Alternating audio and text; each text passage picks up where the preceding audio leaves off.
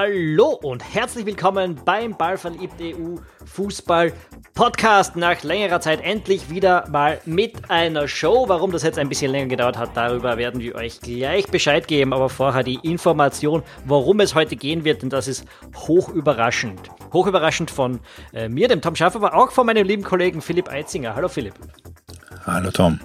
Und äh, die Überraschung, um es jetzt nicht allzu groß werden zu lassen, ist, wir sprechen natürlich über das österreichische Fußballnationalteam und die vergangenen zwei Spiele bei der EM-Qualifikation, bei denen ja einiges passiert ist und man sich so gut wie sicher für die EM-Teilnahme qualifizieren konnte.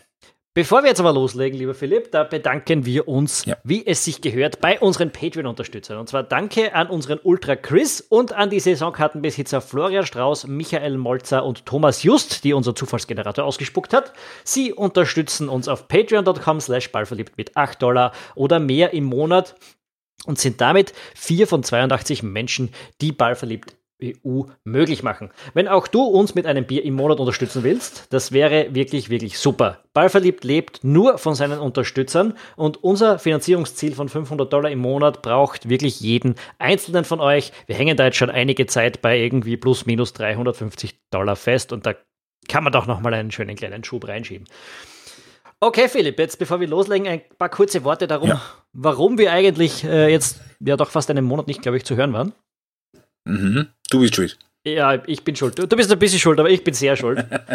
äh, ganz, ganz klar erklärt, erklärt äh, ich habe einen neuen Job und äh, der ist in der Anfangsphase extrem viel Arbeit äh, und es geht sich nebenbei fast nichts aus, muss ich sagen. ähm, also das ist mehr oder weniger der Grund. Das heißt, wenn ihr uns mit Geld zumüllt, äh, auch bei unserer Patreon-Unterstützungskampagne, dann können wir uns Vollgas darauf konzentrieren. Ich würde sagen, ab 20.000 Euro im Monat machen wir sicher eine Show in der Woche. Da könnte man sogar über zwei oder drei reden. Na, nicht übertreiben.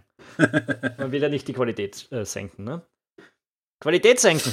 Das ist eine schöne Überleitung eigentlich. Uh. Zum österreichischen Fußballnationalteam. Ähm,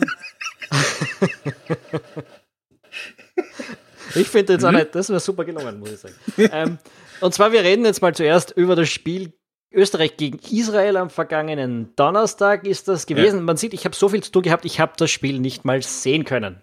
Ist nur halb gelogen, äh, aber es hat ein bisschen was damit zu tun, aber dann auch wieder nicht. Egal, ich konnte es jedenfalls nicht sehen und darum äh, werde ich dich dazu befragen, weil du konntest es natürlich sehen. Ähm, und ich habe mir natürlich deine großartige Analyse durchgelesen und deshalb den besten Eindruck zu, mhm. zu diesem Spiel. Ganz, ganz allgemein, sag ein bisschen was mal drüber. Also du hast das Spiel nicht gesehen, sagst du, ich gebe den Tipp, schau das auch nicht an.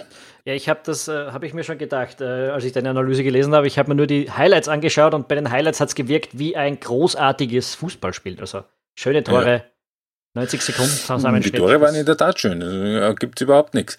Allerdings ähm, die Spielweise von den Österreichern war alles andere als schön. Also das ist, ich habe es auch geschrieben, ähm, während des Spiels eigentlich in der ersten Halbzeit schon. Also ich habe mich in den letzten Jahren, so seit Marcel Koller übernommen hat, oft über und mit dem Nationalteam gefreut und, und manchmal auch äh, geärgert, wenn es nicht so funktioniert hat. Ähm, ist in den letzten Jahren so ein bisschen irgendwie die emotionale Nähe so ein bisschen verloren. Aber so brennhaß wie am Donnerstag war ich eigentlich seit Konstantini-Zeiten nicht mehr, weil das eine Vorstellung war, die so dermaßen diametral dem gegenübersteht, was die, dem Naturell des Teams und den Spielern eigentlich entsprechen würde, dass man also fast irgendwie Absicht dahinter vermuten müsste, dass das bitte unbedingt in die Binsen gehen soll. Jetzt war Israel so, derma so dermaßen schlecht, dass Österreich das Spiel gar nicht, nicht gewinnen konnte. Ähm, spricht jetzt dann nicht direkt für Israel, muss man dazu sagen, wobei in der Gruppe eigentlich keiner dabei ist, der wirklich, der wirklich gut ist. Das ist auch genau das Glück, das Glück von Österreich, weil ähm, Gerade das Spiel gegen Israel war in, vor allem auch deshalb so frustrierend, weil die, die, die zwei, drei Spiele vorher, die waren ja wirklich gut. Also die waren aktiv, da ist nach vorne gespielt worden, da, da, da sind die Gegner angegangen worden, also zwei, vor allem eben zweite Halbzeit äh, gegen Mazedonien und gut, Lettland war jetzt nicht wirklich ein Gegner, aber auch in Warschau war das Lettland. ja wirklich gut. Was ist eigentlich mit Lettland los? Was haben wir jetzt? Sieben Spiele, Tordifferenz minus 23 und null Punkte in, in der Topfengruppe. Also, ich mein, in der Topfengruppe, äh, da, das war schon mal anders bei denen, muss man sagen. War schon mal anders. Die waren sogar schon mal bei der EM dabei und haben sich dort nicht so schlecht verkauft. Dafür hat Andorra gegen Moldawien gewonnen. Also, okay. Wir haben immerhin schlanke drei Punkte weniger als Andorra. Muss man auch erst einmal schaffen. Ja, äh, kurzer Exkurs ähm, zu ja, Lettland. Aber auf jeden Fall ähm, war es halt gegen Israel vor allem erste Halbzeit extrem passiv. Da ist nicht ein einziger Spieler irgendwann mal einen, den ballführenden Israeli angegangen. Das war so dermaßen zurückhaltend passiv und, und ab, so richtig so, als ob man irgendwie halt ein 0-0 rüberbringen muss. Und ja. ja wenn man 1-0 verliert, dann ist es nicht schön, aber eigentlich auch nicht schlimm. Und, und das ist, ähm, das bringt uns dann auch noch zu, ein, zu, zu, zum nächsten. Ja, da würde ich jetzt gleich ein bisschen, bisschen reingrätschen. Ja. Äh, weil, weil ich habe natürlich deine Analyse gelesen und genau bei der Stelle habe ich mir dann gedacht, ich meine, nicht wirklich, aber da habe ich mir gedacht, okay, das könnte man sich an der Stelle jetzt fragen. Ähm, dieses vorsichtige Spiel, dieses passive Spiel, dieses Israel komplett mhm. den Ball überlassen, ist das nicht vielleicht auch ein adäquates Mittel gewesen gegen eine dermaßen sinnlose Mannschaft? Also man hat ja im Hinspiel gemerkt, was passiert, wenn die Österreicher einmal ein Bildsfüll aufmachen, dann können die Israelis da einem doch wehtun, auch wenn sie trotzdem ein schlechtes Team gewesen sind. Ähm, aber ähm, ja, es hat hier, jetzt hat es hier halt sehr verlässlich geklappt. Wo ist da der Punkt, wo du sagst, na, das war nicht, das, das war nicht eine, eine kalkuliert vorsichtige Sache, sondern das war einfach zu viel? Das, das war mir spätestens klar beim, beim beim Interview mit dem Peter Schöttl in der, in der Halbzeitpause. Weil ähm, er da noch gesagt hat, eben, ja, und Israel und die können schon äh, uns spielerisch wehtun, wenn man, wenn man sie lässt. So, jetzt, aber genau das haben sie ja gemacht, die erste Halbzeit. Und man, von Israel ist genau gar nichts ge gekommen. Das ist eine völlig wertlose Truppe. Ähm, das, ich muss jetzt nicht einmal zwingend nur am Ende Herzog legen. Ich meine, Israel war vorher auch schon nicht gut. Ähm, das sind einfach auch die anders im Übrigen, als ich mir das bei Slowenien gedacht habe. Also die Slowenien, die hätten da durchaus individuelle Qualität, die bei Israel nicht so vorhanden ist. Aber wenn man den Gegner kommen lassen will, dann kann man nicht im Interview sagen, boah, also, also die sind spielerisch schon stark und die dürfen wir nicht kommen lassen. Macht keinen Sinn. Also da wird kein, da wird kein, kein Schuh draus. Und es ist im Gegenteil, hat man eher so ein bisschen das Gefühl gehabt, so die letzten drei Spiele, gut, das, da haben sie aktiv gespielt, äh, trotz Foda. Und jetzt hat halt der Trainer wieder gesagt, so Freunde, jetzt spielen wir wieder so, wie, wie, wie ich das mag. Es ist halt vor allem deswegen so ärgerlich, weil es weil ja wirklich die Spiele vorher sehr gut funktioniert hat, mit der Art und Weise zu spielen, wie es einfach dem Spielermaterial, furchtbares Wort, äh, wie es einfach äh, den Stärken des Kaders entsprechen würde. Hm. Ja, jetzt ist aber so, und die äh, Statistik ist ja eigentlich doch ziemlich unglaublich. Also es bei allen Teamchefs, mhm. die mehr als zehn Spiele gehabt haben, ist Foda derzeit der mit dem Abstand besten Punkteschnitt.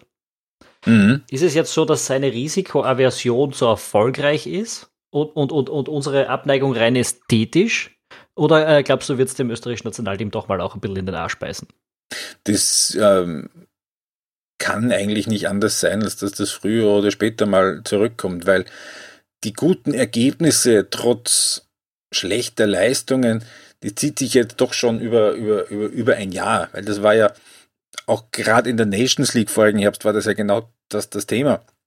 Dass man einfach von den Leistungen, also dass man in diesen vier Spielen gegen Bosnien und Nordirland sieben Punkte gemacht hat, was aber genauso gut und äh, zwei hätten sein können und zwei hätten den Leistungen sicher eher entsprochen als sieben. Es ist das Geschenk des Himmels gekommen, dieser, dieser, Entschuldigung, Schweinsgruppen, wo halt letzten Endes, ich glaube, dass das doch auch für die Qualität spricht, die die österreichischen Spieler haben, dass die da irgendwie mit 50, 60 Prozent von dem, was sie können oder können könnten, spielen und sie immer nur qualifizieren. Und selbst wenn sie die ersten zwei Spiele verlieren, dann immer nur in Wahrheit. Gut, darüber würde ich noch mal gern reden dann, weil wir haben das im Laufe der Quali immer wieder gesagt. Ja, diese ersten zwei Spiele, die da verloren gegangen sind, das wird ja. jetzt als die große Heldentat verkauft, dass man das wieder rumgerissen hat.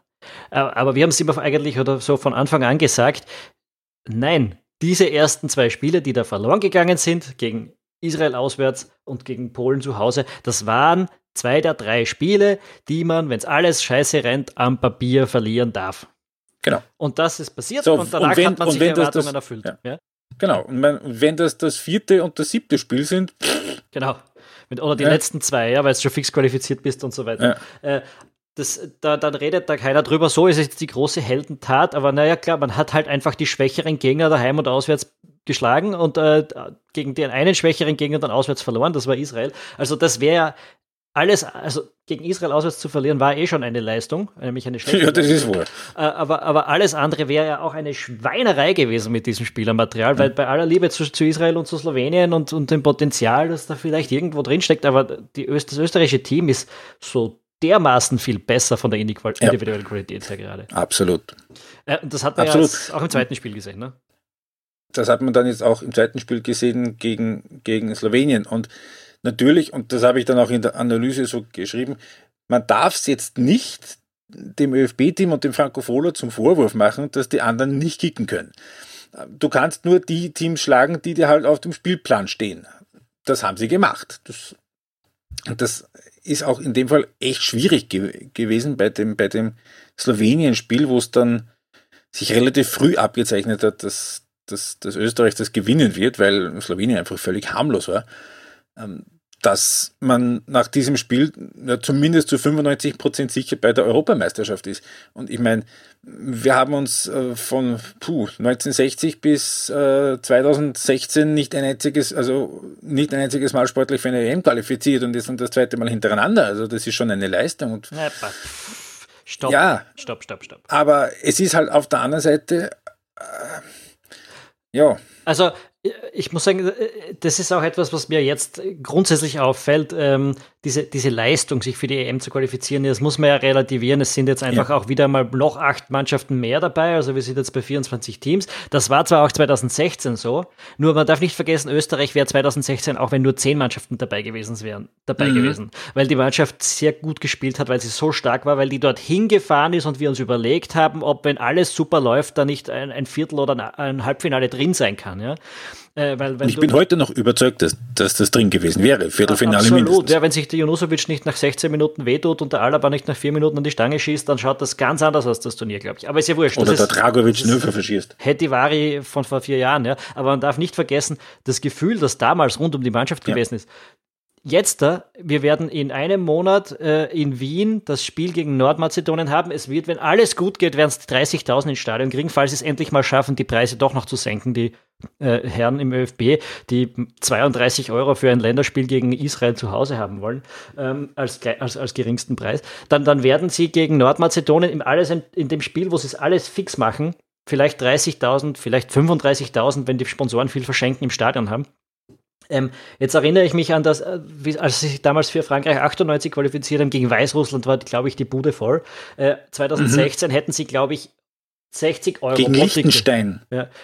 Sie hätten 2016 60 Euro verlangen können und hätten die Quali-Spiele vermutlich alle voll gekriegt, weil einfach so eine Euphorie im Stadion war, weil die Leute sich so gefreut haben, das, Spiel, äh, das Team spielen zu sehen. Und das ist alles nicht da jetzt. Es gibt eine völlig andere Dings. Österreich ist jetzt eigentlich der Beleg dafür, dass die Europameisterschaft zu groß ist und nicht, hm. äh, und es ist nicht diese historische Leistung, dass man sich jetzt zweimal hintereinander für die Euro qualifiziert hat.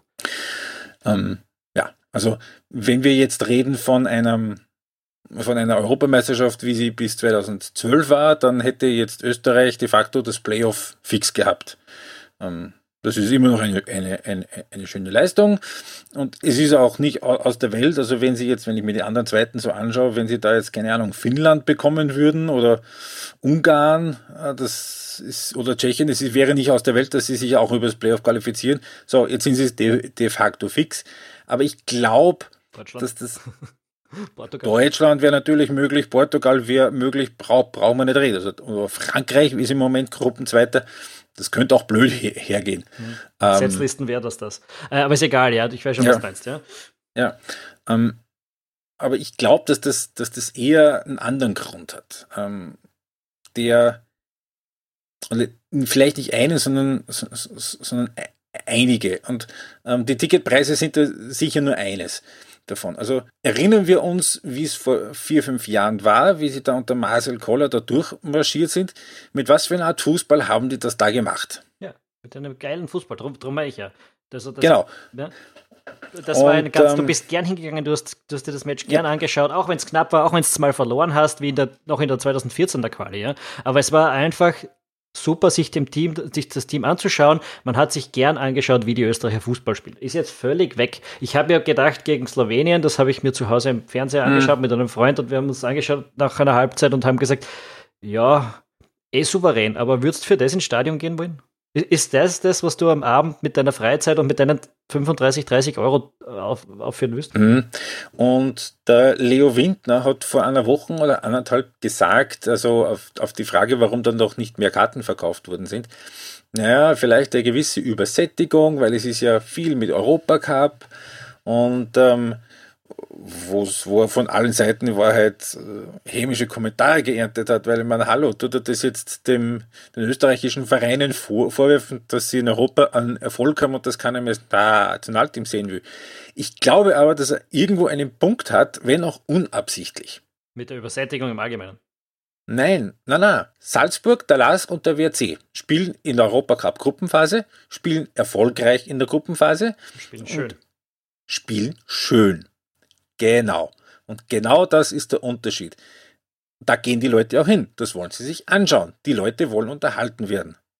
Klar, ich meine, wenn ich einen Haufen Geld zahle, dann, wie es du sagst, dann mag ich mir nicht irgendwie einen, einen, einen, ähm, einen dreckigen 3-1 gegen Israel anschauen, wo die Mannschaft quasi eine ganze Halbzeit lang nur herumsteht und wartet, was den Israelis vielleicht irgendwann einmal mit, mit, mit, mit dem Ball einfällt.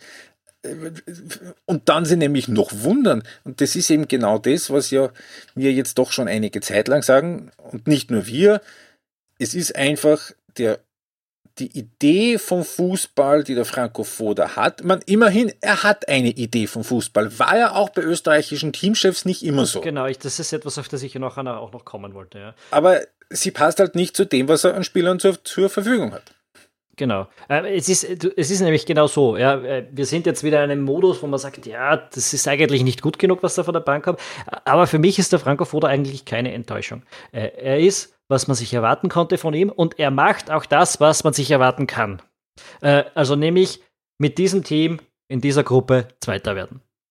Das ist das, das Minimalziel. Das ist das Minimalziel. Es ist auch, wenn es wenn es super läuft und es geht sich anders auch nicht aus, also mit einer Weltklasse-Leistung kannst du auch Zweiter werden hinter Polen äh, in der ganzen Qualifikation. Wäre auch kein großes Ding, aber er wird halt solider Zweiter in der Gruppe. Das ist Franco Foda. Und jetzt kommen wir dann zur Europameisterschaft. Und dort wird dann die große Frage sein, ob, ob er uns überraschen kann und die ganze Welt überraschen kann, weil dort spielst du dann eigentlich permanent gegen Teams, gegen, du gegen die du dir was einfallen lassen musst, um dich, um, ja, die auch dir was einfallen lassen musst, um eine, ein, eine Mannschaft zu schlagen, die ebenbürtig oder eins drüber ist. Wie jetzt in Polen auch, im Prinzip. Ähm, mhm. Und das sind so, das ist die Mindestanforderung dann bei der Europameisterschaft. Und äh, da ist dann die große Frage, und das habe ich bis jetzt eigentlich nicht gesehen, dass er uns, dass er dem, dem Team da äh, diese, diese, diesen einen Schritt bringen kann. Also nicht, weil er jetzt schlechter ist als erwartet, nicht, weil man ihm wahnsinnig viel vorwerfen kann, aber er ist halt leider auch nicht besser als erwartet. Mhm. Es ist natürlich ist schwierig. Es, ich weiß schon, Österreich hat sich für die WM qualifiziert und wir sitzen jetzt seit einer halben WM, Stunde da und dann eigentlich nur Sudern. Ja. Ähm, ich, ich habe auch wieder das Gefühl, es muss ein bisschen sein. Weil wir haben jetzt über das Slowenien-Spiel noch gar nicht geredet, das ja genau. souverän war. Ja? Äh, aber die Leute hinten nach, ich habe Leute in der U-Bahn reden hören, ich habe mit, äh, privat mit Leuten gesprochen, die über das Spiel zu reden. Ähm, die waren alle, die sind alle einigermaßen zufrieden, sehen nicht so richtig, warum man da was herumkritisiert. Äh, und wenn man sich den ORF angehört hat, nach dem Slowenien. Ehrlicherweise nicht. Ja, dann hast du wirklich was verpasst, weil da ist ein Superlativ, hat den nächsten gejagt. Großartig, perfekt. Besser kann man das nicht spielen. Solche Dinge sind da gefallen. Nachdem man 1 zu 0 gegen Slowenien nach einer Standardsituation äh, das Tor geschossen hat und gewonnen hat, ähm, gegen das Top-4-Team, Äh, mhm. und, und, und es ist, als wäre man knapp vor dem Weltmeistertitel. Also viel mehr jubeln kann man dann hinten nach auch nicht in der, in der Situation. Und, und, und keine Kritik darf mehr an Foda laut werden und man hat das sowieso noch nie verstanden und, und äh, alles ist perfekt gewesen und er hat das so super gemacht und so weiter und so fort. Und in Wahrheit hat man relativ souverän Slowenien geschlagen. Mhm. Und zwar ein schlechtes Slowenien. Und auch das habe ich während des Spiels schon geschrieben. Und auch dann in der Analyse, dass man auch bei Slowenien so ein bisschen das Gefühl hat, dass mit einem etwas weniger fantasielosen Trainer da ein deutlich spannenderes, besseres äh, Spiel möglich wäre, weil äh, auch rein von der individuellen Qualität her und wenn man sich anschaut, wo die Slowenien spielen, also das ist jetzt nicht so, dass man da irgendwie vielleicht, wenn es blöd hergeht, in, der, in dieser Gruppe Fünfter werden muss. Also man, ich gehe mal davon aus, dass jetzt Israel morgen die Letten doch irgendwie schla schlagen wird. Da sind die drei da äh, punktgleich, die Mazedonier, die Slowenien und die Israelis. Also Slowenien könnte da schon besser sein, glaube ich, aber es war halt extrem vorhersehbar, sehr durchschaubar. Das war also ganz klassisch 4-4-2, wie es in Österreich vor 15 Jahren gespielt worden ist Jetzt und wie es Slowenien selbst vor 10 Jahren gespielt hat. Das war halt letzten Endes auch für Österreich, für die Abwehr, man muss es sagen, Tadagovic und der Hinteregger haben eine super Partie gemacht. Aber es war jetzt auch alles nicht so besonders überraschend, was Slowenien gemacht hat. Und es war halt auch echt nicht besonders schwer, das dann zu verteidigen. Und man hat äh, in zwei Situationen, muss man auch sagen, Glück gehabt, weil äh, ja. also die, Ulmer. Der Ulmer, das Foul, er ist ausgerutscht und es ist schon okay, wenn man die gelbe gibt, wie ich den Schiedsrichter überhaupt gut gefunden habe. Äh, aber äh, kann man auch ausschließen. Und die zweite ja. Situation natürlich dieser Ball an die Hand von, von Gregoritsch. Ähm, ja, auch den kann man geben, wenn man möchte. Äh, sind wir jetzt nicht unglücklich drüber und waren keine Fehlentscheidungen, mhm. aber da hast du halt, das war die Situation, da performt. Dass Wo es auch in die andere Richtung gehen ja, kann. Und da, da bist du dann plötzlich durch die durch das das eigentlich nicht genug rausgeholt wird, in, in, in kannst du in Probleme kommen gegen Slowenien. Auch mhm. wenn die nicht gut sind, auch wenn die uninspiriert sind, auch wenn sich die gar nichts einfallen lassen. Und da hätte es trotzdem passieren können. Das kann im Fußball mhm. immer sein, aber irgendwie zieht sich das jetzt schon sehr lange durch ja, ja. beim österreichischen. Um, und was ich jetzt auch gerade im Nachgang vom Israel-Spiel ähm, gehört habe, das Argument, ja, aber es haben halt auch einige Spieler gefehlt. Und das ist richtig. Es hat kein Alaba spielen können, es hat der Stefan Leinen nicht spielen können, zum, zum Beispiel. Der Anautovic war angeschlagen. Ähm, muss man dann nicht dann darüber hinwegsehen, dass man dann gegen Israel oder glücklich sein, dass man dann gegen Israel einen doch relativ verdienten, ja, gegen den Sieg sagt eh keiner was. Aber ich kann auch versuchen, aktiv zu spielen und, und, und den Gegner anzulaufen und ihm keine Zeit am Ball zu geben, wenn der Herr Alaba und wenn der Herr Leiner nicht in der Startformation steht. Das eine hat ja mit dem anderen nichts zu tun. Das eine ist die Besetzung, die, die, die Spieler, die dann auf dem Feld stehen. Und das andere ist eben die Art und Weise, wie die diese Spieler, auf dem, die auf dem Feld stehen, das Spiel dann anlegen. Mhm. Und das habe ich eben gegen Israel nicht verstanden, auch ohne Alaba und auch ohne Leiner, die natürlich fehlen. Ja, Überhaupt gar keine Frage. Und, und man muss ja sagen, es, es, stimmt schon, natürlich haben die gefehlt und natürlich machen die Österreich vielleicht nochmal um 10% besser oder mehr sogar, wenn sie im Feld stehen. Aber trotzdem, wenn du eins zu eins geschaut hast, wer steht auf der einen Seite und wer steht auf der anderen Seite, dann schaust du, wo spielen diese Leute, was haben die drauf. Mhm. ist, das ist ein anderes Level. Österreich ist da nicht in dieser Liga, wenn es um, um, den aktuellen Spielerpool geht. Ähm, mhm. Das muss man sich erwarten können, dass du solche Mannschaften auch ohne Alaba, auch sogar ohne Arnautovic dominieren kannst, äh, weil, weil einfach die Klasse, du hast gegen Slowenien gesehen, man hat ja wirklich keine technischen Probleme gehabt, auch angelaufen ist man da nie wirklich in Verlegenheit gekommen. Die Mannschaft ist gut und ich muss auch sagen, vor allem im Slowenien-Spiel hat individuell auch niemand irgendwas falsch also da genau. kann man über niemanden jammern. Ich finde sogar äh, Sabica und, und, und Gregoritsch, die im Team ja jetzt wirklich noch nicht oft gefallen haben, haben echt gut gespielt und kommen da äh, funktionieren. In beiden. Ja, und funktionieren zusammen auch irgendwie, muss man sagen. Mhm. Ähm, aber äh, ja, 1-0. Ja, das ist nicht genug. Dass der, der Klasseunterschied ist einfach zu groß, dass man das, dass man das als, als, als Bestätigung guter Arbeit nehmen kann. Mhm. Ähm, Jetzt haben wir, eine wir haben Frage, es eben äh, schon kurz angesprochen. Anatovic und Alaba waren beide nicht dabei gegen, gegen Slowenien. Ähm, und ich habe geschaut, wann das letzte Mal beide nicht gespielt haben. Das war wenn man jetzt rein alle Spiele nimmt, es ist nicht so furchtbar lang her. Das war am 16. Oktober 2018. Also genau vor ziemlich Jahr, ja. genau einem Jahr. Das war dieses Testspiel in Dänemark, wo allerdings generell relativ ähm, viel durchgemischt worden ist. Also da war der Strebinger im Tor, da hat der Schaub von Beginn an gespielt. Geschenkt ist der Kevin. Wimmer dann eingewechselt worden, der Hierländer hat dann gespielt. Aber wie lange So. ist her bei den, bei den Bewerbsspielen? Das letzte Bewerbsspiel, in dem weder Alaba noch Anautovic auf dem Feld waren, das war am 10. Oktober 2009. Das 2 zu 1 gegen Litauen in Innsbruck. Ähm, später Elfmeter vom Roman Wallner, der hat damals den Sieg gesichert. Ähm, und das ist deswegen bemerkenswert, weil das war vier Tage bevor David Alaba im ÖFB-Team debütiert hat. Also es ist genau zehn Jahre her, kann man Genau. sagen, dass, die, dass wir kein Bewerbsspiel mit diesen beiden Spielern gehabt haben. Ohne diese beiden. Äh, meine ich ja, ohne die beiden Ja. natürlich. Und genau vor einem Jahr das letzte Freundschaftsspiel. Aber äh, da sieht man, die zwei sind natürlich extrem wichtig und die Mhm. ist.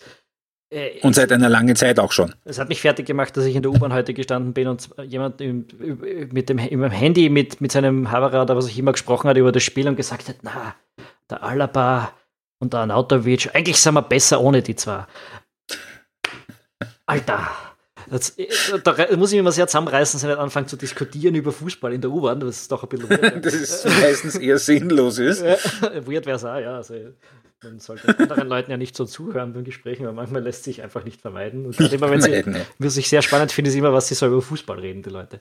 Ähm, aber da, Ja. da fehlen mir die Worte, das überhaupt zu äh, widerlegen, warum Österreich besser ist, wenn Alaba und Anatovic dabei sind. Das ist zu. Ja, aber vor allem ist das eine Frage, die wir uns eh irgendwann mal stellen werden müssen. Ich meine, der Anatovic hat einen 30er gehabt, äh, der David Alaba, gut, der hat noch ein paar Jahre, aber wir können eigentlich bei beiden davon ausgehen, dass sie ähm, die Hälfte ihrer Länderspiele schon hinter sich haben.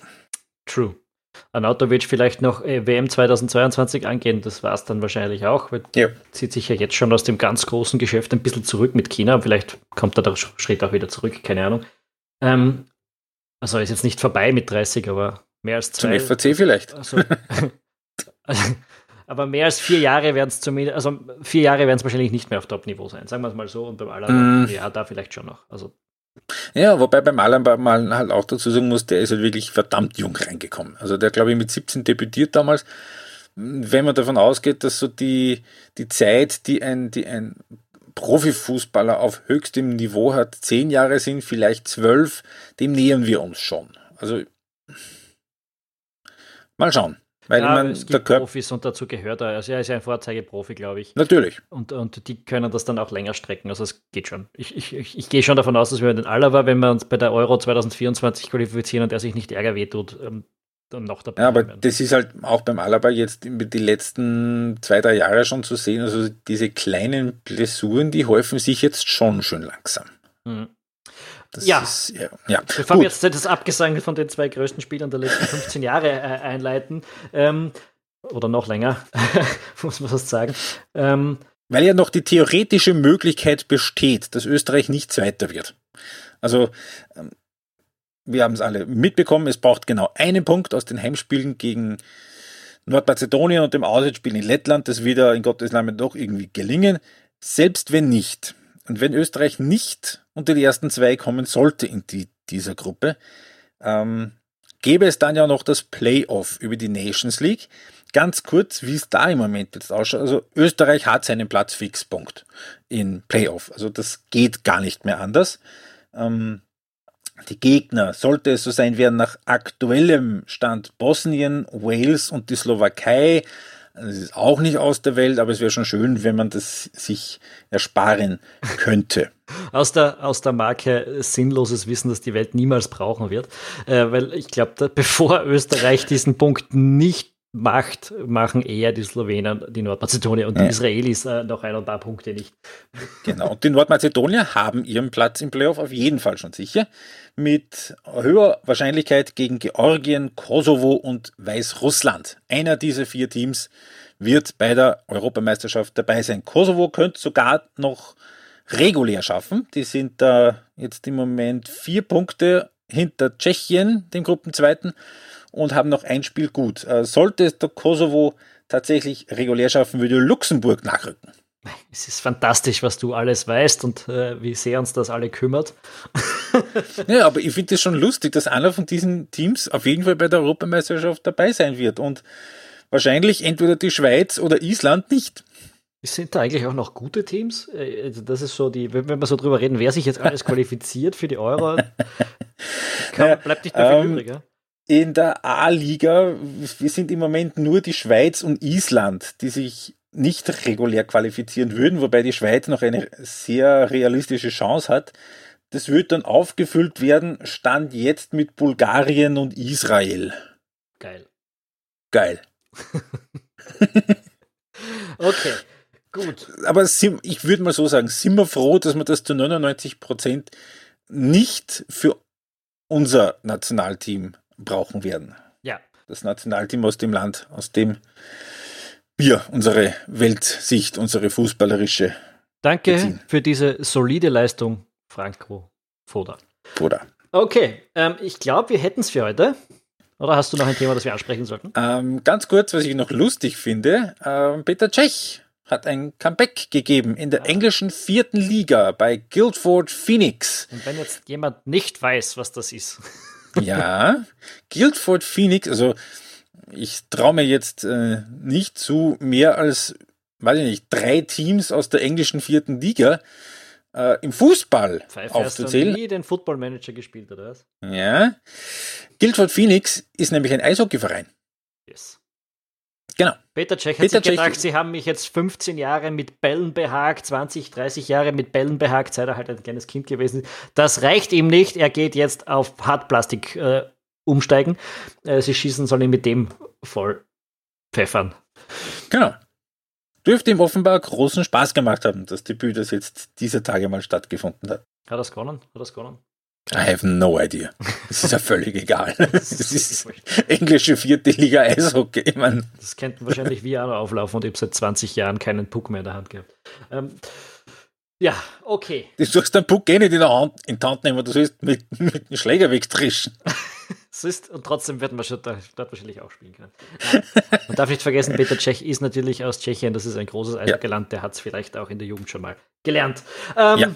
Gut, damit hätten wir es, glaube ich. Mhm. Und ich sage mal, danke mich fürs Dabeisein. Wenn ihr das erste Mal dabei gewesen seid, dann abonniert unseren Podcast auf allen Plattformen, die ihr mögt. Wir sind überall zu finden, überall, wo es Podcasts gibt. Ist es Apple Podcasts, ist es Spotify, ist es äh, Overcast, Castbox, was auch immer. Ihr werdet uns dort finden und auch auf YouTube, weil Feedback freuen wir uns natürlich immer im Blog auf ballverliebt.eu, aber auch über Twitter und Facebook, wo ihr uns auch finden könnt.